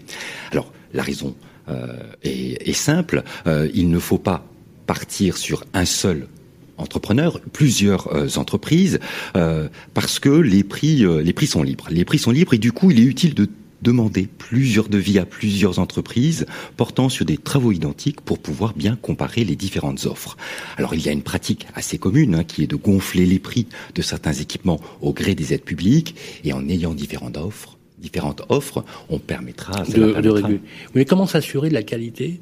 C'est des personnes qui interviennent. Absolument. Et là, on va y, euh, y revenir, c'est-à-dire que de faire une euh, la concurrence, ouvrir à la concurrence, en quelque sorte, demander plusieurs offres est une une, première euh, une première solution, mais ça ne, ça ne signifie pas qu'il faut choisir les entreprises au hasard hein, avant de les mettre en, en concurrence. Si vous souhaitez bénéficier des aides et financements publics, eh bien ces entreprises devront, comme vous l'avez dit, impérativement être RGE, c'est-à-dire reconnues garant de l'environnement pour le type de travaux qu'on souhaite réaliser. Elles devront l'être d'ailleurs, attention, à la fois au moment de l'émission du devis, mais également jusqu'à la facture. Alors en effet, on constate, on constate des entreprises hein, moins scrupuleuses qui euh, se, se, réclament de cette qualité. Ils apposent sur leur devis le logo RGE sans en avoir la qualité, voire même vont jusqu'à usurper le numéro d'identification ah, d'une véritable entreprise RGE. Absolument. Bon, si c'est le cas, porter plainte et saisir le juge civil sont utiles, mais risquent de ne pas euh, suffire pour régler les difficultés. À forte raison, ce type de professionnel s'empresse de s'évaporer dans la nature. Et Justement, alors comment, euh, quels conseils vous allez donner pour se prémunir contre de tels déconvenus? Alors, est-ce qu'on peut vérifier Absolument. L'existence du RGE pour telle ou telle entreprise? Et ça, ça va être le point clé. Parce que le conseil le plus simple, pour éviter au maximum les désillusions, mieux vaut prévenir que guérir en mettant toutes ses chances de son côté. Deux possibilités s'offrent alors aux particuliers. La première, c'est l'occasion de demander à ses voisins. Euh, le bouche à oreille peut être intéressant, notamment si ces derniers ont fait ce même type de, euh, travaux. Euh, ça peut constituer une piste intéressante, mais ne garantit pas non plus d'avoir affaire à une vraie entreprise RGE. La seconde solution, la plus fiable, Internet. Internet, mais pas n'importe comment. Méfiez-vous du référencement sur les moteurs de recherche. Hein. Il n'est pas forcément fiable et les entreprises pourraient se réclamer frauduleusement Mais du RGE. Les annonces euh, sponsorisées qui leur permettent d'arriver en, en début de page. Exactement, c'est-à-dire le référencement, on le met de côté. On, pour séparer le bon grain de l'ivraie, il existe un site internet très utile dont on ne, répète, on ne répétera jamais assez le nom, faire, F-A-I-R-E.fr. C'est très important. Ce site, en plus de vous aider pour déterminer quels seraient les travaux les plus pertinents et à quelles aides vous pourriez prétendre, eh bien ce site va permettre de trouver des, de véritables entreprises RGE qui sont référencées. Absolument. Donc finalement, si on veut faire des devis, faut aller sur faire.fr, sélectionner trois entreprises, leur demander des devis. On est sûr que s'ils figurent sur la liste, c'est carré. on gagne du temps. Et on, on gagne du oui, temps. Bien on, sûr. On gagne du Bien temps. sûr. Mais C'est à jour. C'est à jour en permanence parce que j'imagine que les entreprises, eh euh, c'est mis à jour tous les. C'est à jour à votre connaissance? Alors, c'est vu la, la, base de données, euh, donc il y a une petit, un petit temps de latence, mais au-delà du référencement, on va trouver sur faire.fr notamment les domaines dans lesquels mmh. ces entreprises sont RGE, mmh. pour ne pas vous faire croire je suis RGE du sous-sol au toit euh, ah de, la, de la salle de bain. Ah, bien sûr, parce que la notion d'RGE, elle est pas. Oui, d'accord. C'est ah. aussi. Il y a l'immeuble, il y a la façade, il y a l'intérieur, il y a les pièces comme. Oui, bien sûr. Exactement, l'isolation. Je vais privilégier euh, l'isolation par l'extérieur. Enfin, il y a euh, ici euh, certains euh, des différences de qualification RGE. On va également connaître la période de validité du label. C'est ça qui va être intéressant, c'est-à-dire que si on va sur le site faire.fr, éventuellement l'entreprise, eh bien on constate qu'elle n'a plus le label RGE parce qu'il est périmé en quelque sorte, et ça va également rassurer parce qu'on aura accès aux assureurs garantie décennale et éventuellement responsabilité civile avec le numéro des polices d'assurance. Et on peut même s'assurer de la validité de la mise à jour de la police chez le à la RCP par exemple ou à la dommage ouvrage. Exactement, tout, est vérifiable et c'est c'est ici pour éviter les désillusions faire.fr parce que tout est vérifiable dans euh, dans le temps. Alors une dernière chose en matière de RGE, vous entendrez et lirez peut-être que certaines entreprises sont qualifiées RGE, alors que d'autres sont certifiés RGE. Alors, pas de panique, c'est la même chose à une nuance près. Une nuance près, si l'entreprise réalise les travaux elle-même, elle doit avoir la qualification RGE. On parlera de certification RGE quand une entreprise propose... Sous-traite Exactement. Elle va proposer de la rénovation globale, elle va concevoir cette rénovation sous-traitée et ces sous-traitants devront être eux-mêmes RGE et c'est elle qui assumera et suivra le chantier. C'est ce qu'on appelle l'appériteur principal, ou le conducteur de travaux, ou le maître d'œuvre. Par contre, euh, il est responsable à l'égard du client. Absolument. Toujours. C'est lui qui répond, qui en répond à l'égard du client. Merci Raphaël. Merci, pour ces précieux conseils, euh, Raphaël Bartholomé. On se retrouve le mois prochain pour un nouveau conseil IMO avisé de l'UFC Que Choisir. Le grand rendez-vous de l'immobilier, ça vous concerne. Et vous êtes toujours dans votre grand rendez-vous de l'immobilier, 22e numéro, troisième saison, toujours fidèle. Merci en tout cas, ça vous concerne, troisième partie les questions précises de nos auditeurs et ainsi que les réponses complètes de nos experts. Avec vous, l'ami Vincent. Oui, et on accueille notre troisième expert du jour, c'est Xavier Demezois. Bonjour Xavier. Bonjour. Bienvenue, vous êtes avocat à Paris, spécialiste de l'immobilier. Une première question d'Arthur de Dijon. Il a appris que son locataire pratiquait des sous-locations sans son autorisation sur le site Airbnb. Euh, Qu'est-ce qu'il peut faire? Est-ce qu'il peut solliciter et obtenir euh, l'expulsion de son locataire à ce titre? Est-ce qu'il peut tout simplement récupérer euh, ce que son locataire a perçu sur Airbnb sans son autorisation Quels sont ses, moyens d'action? Bonne question, très bonne question. on est effectivement dans l'actualité, puisque les, plateformes de type Airbnb connaissent un, succès euh, c'est intéressant. Et euh, de plus en plus de locataires aujourd'hui bah, s'amusent dans le dos du bailleur à sous-louer leur appartement sur des plateformes de type Airbnb. Euh, et ils engrangent beaucoup d'argent d'ailleurs à ce propos. Et il arrive de plus en plus souvent que mon cabinet soit notamment saisi de ces questions-là, puisque les bailleurs se disent mais j'apprends d'une part que mon locataire sous-loue dans mon dos et qu'en plus il a gagné de l'argent. Qu'est-ce que je peux faire Alors, Il peut faire deux choses. Première chose qu'il peut faire, c'est interdit normalement. effectivement, l'article l'article 8 de la loi du 6 juillet 89 et également le code civil nous disent que la sous-location euh, n'est pas possible sans accord écrit du bailleur, euh, y compris sur le prix du loyer. Alors, il faut savoir qu'en plus de ces dispositions légales, euh, cette clause est très très très souvent reprise dans les contrats de bail. Voilà, c'est la clause la plus classique qu'on puisse retrouver. Donc par principe, il faut considérer qu'effectivement la sous-location est interdite si elle n'a pas été accordée par le bailleur. À défaut, la sanction est immédiate, c'est la résiliation judiciaire du bail sachant que le juge a un pouvoir d'appréciation pour expulser ou pas. Mais de mon expérience, très souvent, le magistrat prononce l'expulsion. Mmh. Deuxième chose que peut obtenir votre auditeur, de façon concomitante, c'est de, de restituer, qu'on lui restitue tout l'argent que le locataire a gagné dans son dos sur les plateformes de type Airbnb. 100%.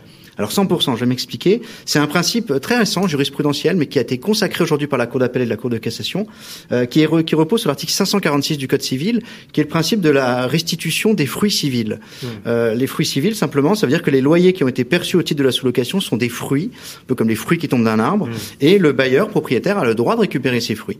Mais attention, et c'est là où aujourd'hui il faut être très prudent et très méthodique dans la démarche, c'est que c'est il faut il faut à mon, à mon sens prendre un avocat pour faire cette démarche. Je vais m'expliquer pourquoi. Aujourd'hui, les magistrats, tout le monde se précipite dans les tribunaux en disant je veux récupérer mon argent. Alors ils arrivent avec une capture d'écran Airbnb et ils disent au juge euh, débrouillez-vous, je, veux l'argent. Ça, malheureusement, ça ne fonctionne pas comme ça. Aujourd'hui, si vous voulez récupérer les fruits civils, il faut euh, demander au locataire qui vous communique les décomptes Airbnb, mais très souvent il ne le fait pas. Bah non, Mieux encore, il désactive l'annonce Airbnb. Donc ce qu'il faut faire, d'où la présence de l'avocat dans, dans cette démarche, c'est que l'avocat va se mettre en relation avec un huissier de justice et on va faire des captures d'écran qui vont être validées par un huissier de justice. Donc déjà après le locataire au juge, etc. Ah oui, on, est, on est en amont. On, on, constitue des preuves, voilà. Et euh, on va après mettre en demeure le locataire avec ses constats d'écran, en disant bah voilà, on vous a pris sur le vif, vous pouvez supprimer votre compte. Aujourd'hui, on sait que vous faites du Airbnb. Communiquez-moi combien vous avez gagné sur Airbnb. Le locataire généralement ne répond rien. Donc le travail de l'avocat va être de demander en justice le décompte Airbnb du juge, qu'il obtiendra à coup sûr, et après il ira voir le juge pour demander l'expulsion et la restitution des fruits civils grâce au décompte qu'il aura obtenu d'Airbnb. Et là, on aura un travail complet. L'expulsion. Hein. Ah oui, l'expulsion. hein. Elle, est, elle, est, elle est fréquemment suivie parce que. Et la responsabilité de la plateforme, elle est quand même engagée à minimum. Alors ça, c'est ça, c'est un autre sujet aujourd'hui. Euh, la responsabilité des plateformes. Parce que normalement, est-ce que la plateforme doit s'assurer que le bail lui permet Alors, la sous-location euh, Aujourd'hui, on a une actualité jurisprudentielle euh, par une décision, je crois, du tribunal judiciaire de mémoire du 5 juin, mais euh, vraiment de tête, hein, qui a été obtenue euh, dans la mesure où un, un bailleur a poursuivi justement un locataire et Airbnb en responsabilité solidaire. Et le tribunal a suivi la, la réflexion du, du bailleur euh, en disant qu'effectivement, il avait une responsabilité de ce qui se passait sur sa plateforme. Néanmoins, la décision est isolée et a été particulièrement critiquée dans la mesure où aujourd'hui, et c'est en appel, hein, on attend évidemment comment ça va se passer, dans la mesure où en fait le, la plateforme considère elle qu'elle n'a pas à être responsable de tout le contenu. Donc c'est à mon avis une décision de cour d'appel qu'il faudra surveiller. Mais aujourd'hui, euh, ça reste une décision isolée. Merci Xavier. Nouvelle question de Bernadette, de 7 maintenant. Elle a été informée par son syndic que son locataire organisait sans cesse des, des fêtes bruyantes avec des gens qui hurlent à toute heure du jour et de la nuit, qui laissent traîner les ordures. Ça a fait aussi l'actualité sur d'autres Ça, c'est pas points drôle, hein. C'est pas drôle du tout. La, copropriété de Bernadette, elle, elle, elle- la met en demeure de faire cesser ces nuisances. Qu'est-ce qu'elle peut faire pour que son locataire mette un terme à cette situation, à cette gêne très, très embêtante? Et puis, est-ce qu'elle risque d'être poursuivie par sa Alors, effectivement, il faut que cette auditrice prenne le sujet très au sérieux. Euh, dans déjà, la première chose qu'il faut faire, c'est déjà s'assurer de ce que reproche la copropriété à ce propriétaire. Parfois, on a un mail du syndic qui nous dit il y a trop de bruit avec votre locataire, c'est un petit peu imprécis. Là, dans votre dossier, on voit qu'il y a eu une plainte, on voit que c'est un petit peu sérieux. Il faut prendre le sujet, il faut le considérer. Donc, qu'est-ce que doit faire votre auditrice? La première chose qu'elle doit faire, c'est déjà dans sa relation de locataire agir. Il faut savoir que le locataire a l'obligation, en vertu de la loi de 89, d'assurer une jouissance paisible des lieux. Bon. Donc, que doit faire votre locataire? Elle doit adresser une mise en demeure à sa locataire euh, en sourçant ce que lui a dit le syndic, en disant bah voilà, vous avez eu des plaintes, vous devez respecter la jouissance paisible des lieux. À défaut, vous exposez à une expulsion. Bon. Déjà, cette première démarche est importante parce que vis-à-vis de la copropriété, elle montre qu'elle a fait diligence. Bon. Mais c'est pas suffisant parce qu'aujourd'hui, la copropriété, elle a deux modes d'action contre cette auditrice si jamais, malheureusement, euh, les, les, les nuisances perdurent. Première chose que peut faire la copropriété, c'est euh, évidemment euh, d'agir euh, directement auprès du propriétaire en disant bah vous n'avez pas euh, agi suffisamment avec beaucoup avec euh, vous avez agi avec négligence, vous êtes contenté d'envoyer une mise en demeure qui n'a pas été suivie. Des faits, ça veut dire quoi? C'est que normalement, le bailleur doit aller jusqu'en justice pour demander la résiliation judiciaire du bail si le trouble effectivement est avéré. Bon, euh, la copropriété, si justement elle considère que cette procédure n'a pas été jusqu'au bout, elle peut se substituer au propriétaire, ce qu'on appelle l'action oblique, euh, notamment pour des violations du règlement de copropriété, euh, pour des violations de clauses de bonne mœurs, ou pour des nuisances, toujours en règle générale. La copropriété peut dire, bah, comme vous, propriétaire, vous avez été en carence de faire respecter le règlement de copropriété dont votre bailleur a l'obligation de respecter, je me substitue à lui, à lui pardon, via l'action oblique, qui est une disposition du Code civil. Et là, la, la copropriété se substitue et assigne directement le locataire en résiliation judiciaire du bail. C'est intéressant. Pas très, Très courant, mais c'est intéressant. Et, et moi, je vois de plus en plus au cabinet des, des copropriétés, notamment avec des fêtes qui ont lieu via des plateformes, etc., qui n'arrivent plus à gérer les situations. Mais ça peut paraître compliqué en amont dans la procédure, mais en fait, ça n'est pas tant que ça. Non, ce n'est pas tant que ça, parce que le, déjà, le, le, le- la copropriété... Il y a certains copropriétaires qui, qui disent ouais pff, c'est chiant, je vais faire la, la procédure. Non, il faut leur dire. Non. C'est pas compliqué. Non, c'est très simple. Euh, il faut faire l'auditeur doit faire une mise en demeure à son locataire. Si la, la mise en demeure est sans effet, on prend un avocat qui lui va faire sa propre mise en demeure. Mmh. Là encore, c'est très important, la preuve, toujours la preuve. C'est bien de faire des mises en demeure et des procédures, mais il faut arriver armé devant un magistrat. Il faut arriver avec des constats d'huissier, il faut arriver avec des témoignages, il faut arriver avec un dossier qui est sérieux, il faut des captures d'écran qui ont été faites par un huissier de justice, pas avec un smartphone. Là, on arrive avec un dossier qui est costaud, et là, on peut obtenir des résultats. Merci, merci beaucoup Xavier Demezois. Euh, votre euh, étude est c'est Demezois, avocat. Et puis euh, j'en profite, vous sortez bientôt un guide juridique des bonnes pratiques du bailleur dans ses relations avec le locataire. Il est ici. Ça sort bientôt, c'est ça? Oui, ça sera diffusé en ligne sur mon site internet gratuitement au courant du mois d'octobre. L'adresse du site internet? Demezois avocat. Demezois avocat. D'ailleurs, euh, Xavier, on va préparer une prise de parole justement sur la sortie de ce livre qui est très adapté à vous, les auditeurs. Merci encore une fois. Merci à vous. Le grand rendez-vous de l'immobilier. Guillaume Chazoulière, Sylvain Lévy-Valency. Eh bien voilà les amis, c'est terminé pour ce 22e numéro, troisième saison du grand rendez-vous de l'immobilier. Vous êtes de plus en plus nombreux à nous suivre, surtout voilà, continuez à nous suivre de plus en plus. On va se retrouver le mois prochain, Guillaume. Oui, on se retrouve le mois prochain avec un sujet qui intéresse beaucoup beaucoup de Français puisque nous parlerons du marché de la maison individuelle. Voilà, gros sujet. Merci Guillaume et merci bien sûr aux équipes de Capital et de Radio Imo qui ont préparé cette émission. Je vous donne rendez-vous le 20 novembre à 18h05 et d'ici là, n'hésitez pas à podcaster, à partager ce grand rendez-vous de l'immobilier qui est fait pour vous. À très bientôt. Salut. Radio Imo et Capital présentent le grand rendez-vous de l'immobilier en partenariat avec Orpi, 1250 agences immobilières partout, rien que pour vous. Et bienici.com, le site immobilier nouvelle génération à retrouver sur radioimo.fr et capital.fr.